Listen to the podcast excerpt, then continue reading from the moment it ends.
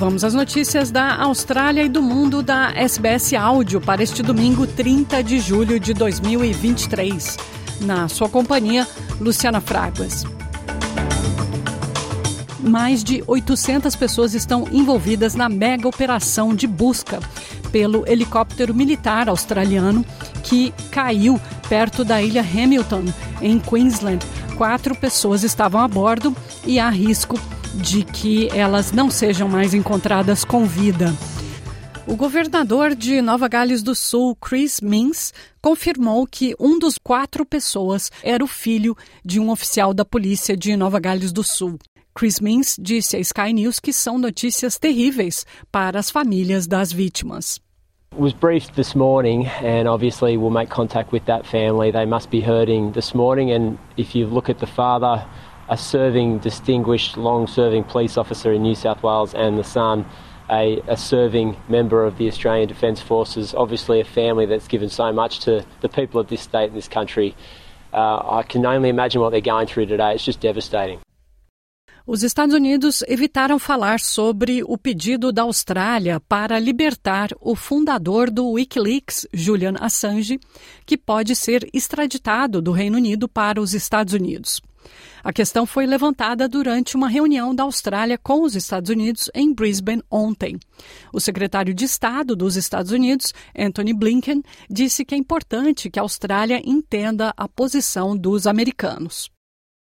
A polícia está pedindo por mais informações após a morte de um homem que foi esfaqueado na região oeste de Sydney.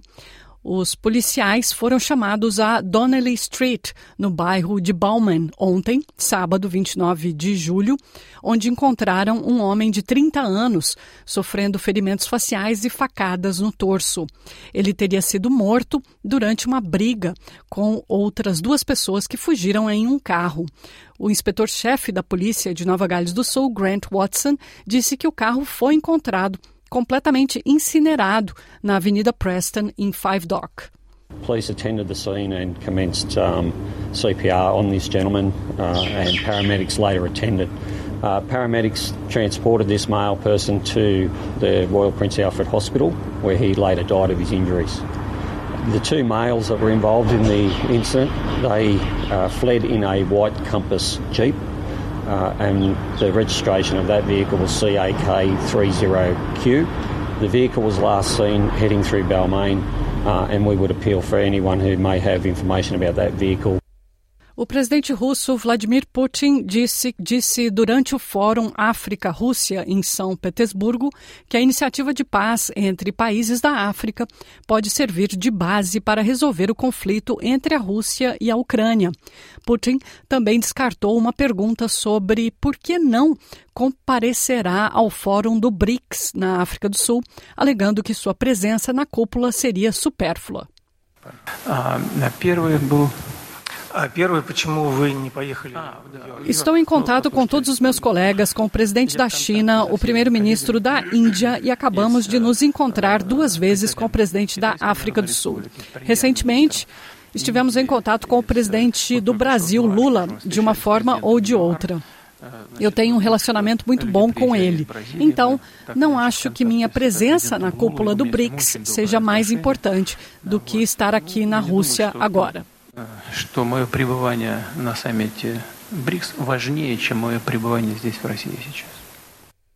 Em entrevista coletiva após o jogo da Copa do Mundo de Futebol Feminino, onde o Brasil perdeu para a França por 2 a 1, a técnica da seleção brasileira, a sueca Pia Sandage, reconheceu que o Brasil perdeu muitas oportunidades e foi dominado, principalmente no primeiro tempo. What I would say, I'm disappointed uh, in our first half. I think we were well prepared. Everything up to then has been good, but um, I could not make them uh, play the way they played in the practice before. Uh, get connected, because one of our strengths is actually to get connected, but we did not. Segunda bola, uh, second ball. Uh, loose balls. They, uh, the France players, they were so much faster and quicker to get there. Um, I would say that's a little bit of um, for me that's disappointing because I think the play the plays we have they they are fast, they are quick, But today, the first half was not good, and uh, I have to go back and see how we going to prepare them better for Jamaica. Uh, second half uh, was a little bit better.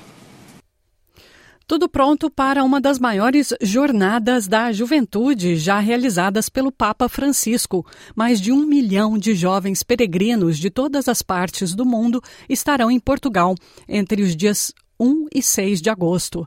A programação será intensa e traz um detalhe muito especial: a apresentação da Orquestra Brasileira Maré do Amanhã. Cauê Santos, de 16 anos, é violinista da orquestra formada por jovens músicos da favela da Maré, onde moram mais de 140 mil pessoas, uma das comunidades mais violentas do Rio de Janeiro. Cauê está emocionado que vai se apresentar para uma audiência que inclui o Papa Francisco. Ele falou que a orquestra tirou muitos meninos do tráfico de drogas. Complicado, né? Se não fosse a orquestra que salvou com certeza muitas pessoas, ajudou muitas pessoas, talvez muita, muitos de nós não estivéssemos aqui agora. É complicado.